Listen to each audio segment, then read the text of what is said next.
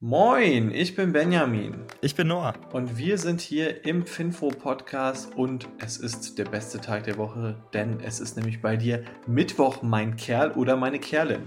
Noah weiß auch nichts mehr zu sagen, deshalb lass uns einfach loslegen und zwar mit Rivian, dann weiter Activision Blizzard, The Home Depot, Walmart, Peloton und zu guter Letzt Bitcoin. So, meine Kerle, zum Mittwoch darf natürlich ein Thema nicht fehlen und das ist Rivian. Die haben nämlich seit dem Handelsdebüt vor knapp einer Woche den Kurs verdoppelt und sind jetzt 118% im Plus. Ich glaube, ich hatte ja beim letzten Mal auch gesagt, dass Rivian schon mehr wert ist als so mancher Automobilhersteller. Ich habe das nochmal genau nachgeguckt. Sie waren da schon zum IPO mehr wert als BMW und jetzt sind sie mehr wert tatsächlich als egal welcher deutscher Automobilhersteller. Genau, auch Volkswagen haben die hinter sich gelassen. Mit einer Market Cap von 150 Milliarden US-Dollar ist Rivian auch wertvoller als VW. Die sind nämlich 139 Milliarden US-Dollar wert. Und was lustig ist, es ist jetzt das größte US-Unternehmen ohne Umsatz. Sie haben nicht einen Cent Umsatz bisher gemacht. Das finde ich auch sehr lustig, wobei sie ja wirklich ihren Pickup mittlerweile auf der Straße haben und dadurch ja eigentlich schon Umsatz haben, was jetzt, sagen wir mal, anders ist als andere Unternehmen, die jetzt vielleicht an die Börse kommen würden, so oder sowas wie Nikola oder so. Genau, damit kannst du es jetzt nicht vergleichen. Die haben Auslieferungen, das aber aktuell eher an Mitarbeiter.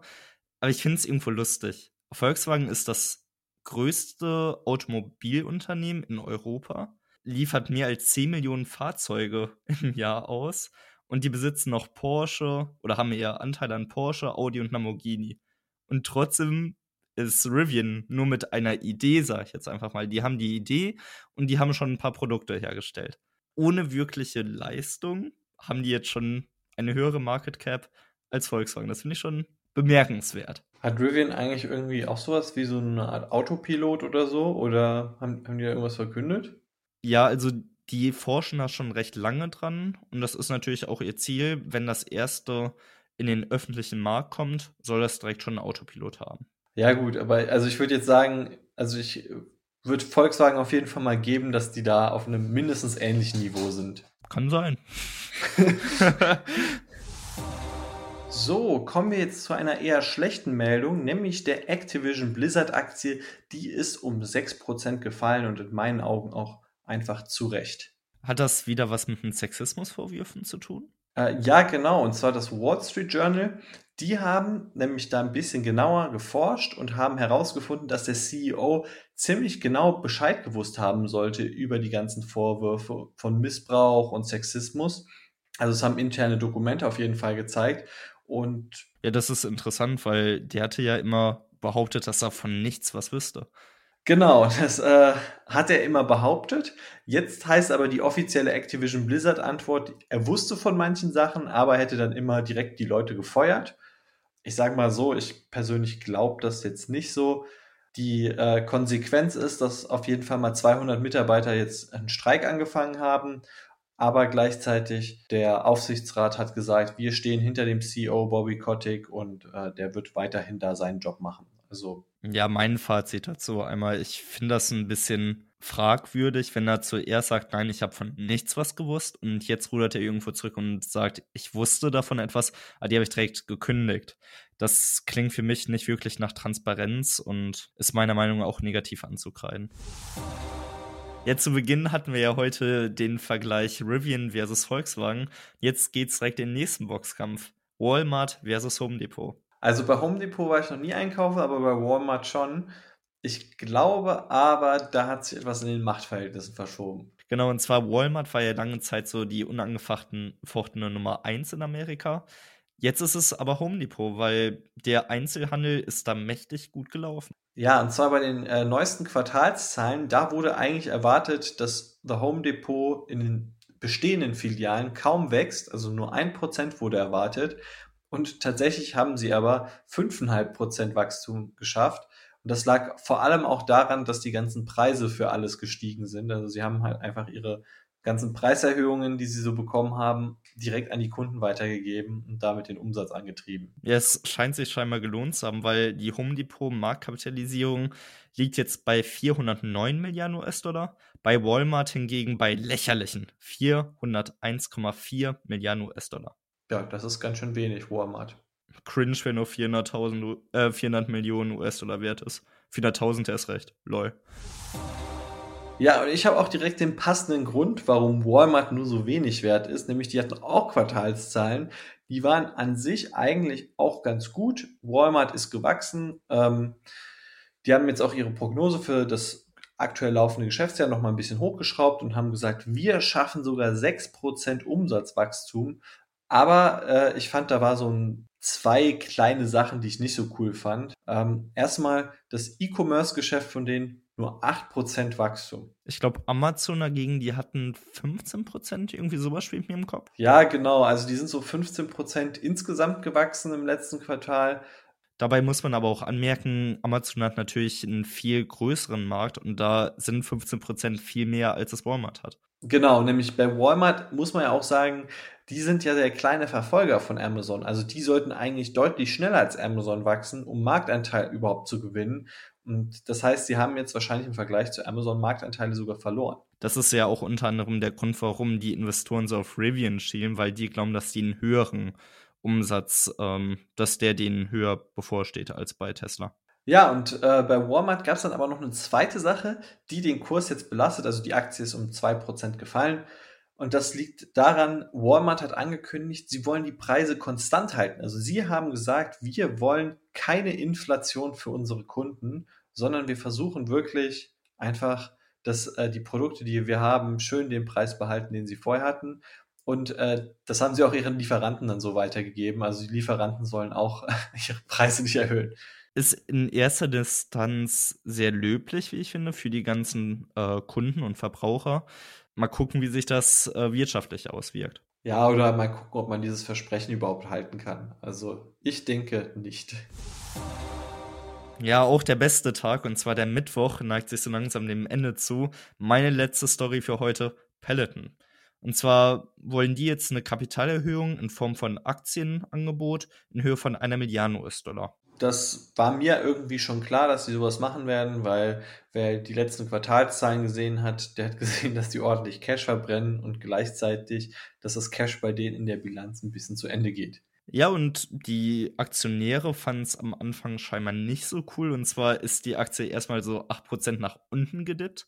Intraday konnte sich die Peloton-Aktie aber erholen und ist bis zu 15% gestiegen. Ja, da zeigt sich immer, es lohnt sich, die Tunke zu kaufen, also seit November haben die ja 45% miese gemacht und das Geld wollen die jetzt für Wachstum ausgeben. Ja, also das, das Geld brauchen die aber an sich auch nicht einfach nur für Wachstum, sondern das brauchen die tatsächlich auch einfach, weil die so einen hohen Cashburn aktuell noch haben, dass sie einfach sonst insolvent gehen werden. Und das war mir persönlich schon klar. Ich fand es ein bisschen komisch, dass das Management gesagt hat, dass sie nicht unbedingt eine Kapitalerhöhung planen und es jetzt dann doch sehr schnell danach kam. Ich sehe da aber einen großen Lichtschimmer. Weißt du, welcher das ist?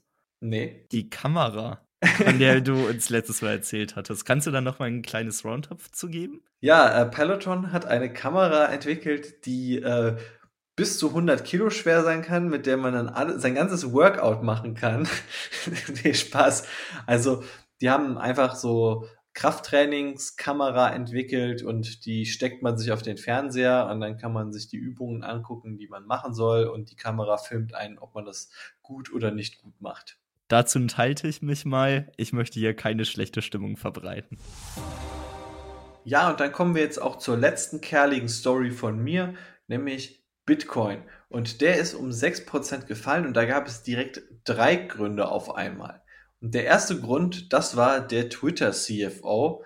Der wurde nämlich gefragt in einem Interview, ob er nicht denkt, dass Twitter vielleicht auch mal so ein bisschen in Bitcoin investieren soll und da in der Bilanz einfach ein bisschen Bitcoin reinmachen soll. Dazu eine Sache. Der CFO von Twitter hat ja gesagt, dass er es nicht wirklich sinnvoll hält. Ich finde das irgendwo interessant. Twitter, der CEO davon ist ja Jack Dorsey. Und Jack Dorsey ist ja auch der CEO von Square. Und letztens, ich meine, das war vor ein paar Monaten, gab es ja einen Livestream, der hieß The B-Word. Und da waren implementiert Elon Musk, äh, Jack Dorsey, Kathy Wood und auch der CFO von Square. Und der Square CEO, der ist total bullish, was Bitcoin angeht.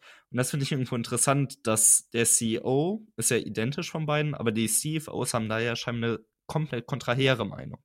Ja, das liegt wahrscheinlich auch einfach am Geschäftsmodell, weil Square möchte in diese dezentralisierte Finanzwelt reingehen und die deshalb denke ich, ist einfach Bitcoin bei denen auch so ein bisschen ja so eine Art Glaubensbekenntnis, während die von Twitter sagen, ähm, ja, was bringt es uns? Also die haben vor allem gesagt, Bitcoin ist viel zu volatil. Es, es, lohnt sich gar nicht, wenn wir unser Cash in Bitcoin tauschen, weil es könnte an einem Tag doppelt so viel wert sein oder am nächsten Tag wieder halb so viel wert. Und äh, an sich auch von den Investmentrichtlinien ist das gar nicht ganz so erlaubt, das da zu investieren. Ja, die Volatilität muss man natürlich in Betracht ziehen. Die ist natürlich wenn man das mit einer Fiat-Währung vergleicht, extrem hoch. Im Kryptobereich ist die Volatilität des Bitcoins aber recht moderat. Es gibt da ja Coins, die pumpen innerhalb von Tagen mehrere hundert Prozent nach oben oder nach unten. Das kannst du beim Bitcoin natürlich nicht befürchten. Ja, gut. Ich glaube aber tatsächlich, dass Twitter seine Bilanzen noch in Zukunft in US-Dollar machen wird und jetzt nicht in Shiba Inu. Ich hätte jetzt irgendwo mit Squid Game Coin gerechnet, dass das die neue Größe wird, in dem man Geschäftsberichte rechnet. Ich sag dir, dass in, in vier Jahren, wenn der Krypto-Hype wieder so richtig, richtig am Pumpen ist, dann ist die Squid Game-Währung richtig hoch und dann bereuen die Leute das, die da irgendwie diese äh, ganzen Investoren gerippt haben, dass die da ausgestiegen sind. Genauso wie beim Dogecoin, wo der äh, Dogecoin-Erfinder ja seine Dogecoin verkauft hat, um sich irgendwie ein Honda zu kaufen. Der Grund Nummer zwei, warum Bitcoin gefallen ist, die Broker in den USA sollen eventuell in der Zukunft mehr Informationen über ihre Trader sammeln und das gefällt vielleicht einigen Leuten nicht so, weil Kryptowährungen haben ja so den Sinn und Zweck, dass man ja eigentlich so ein bisschen anonym bleiben kann. Ja, das ergibt, glaube ich, Sinn, vor allen Dingen im Hinblick auf Geldwäsche. Da kann man sich natürlich einfach irgendwo ähm, den Zugang verschaffen, dann einfach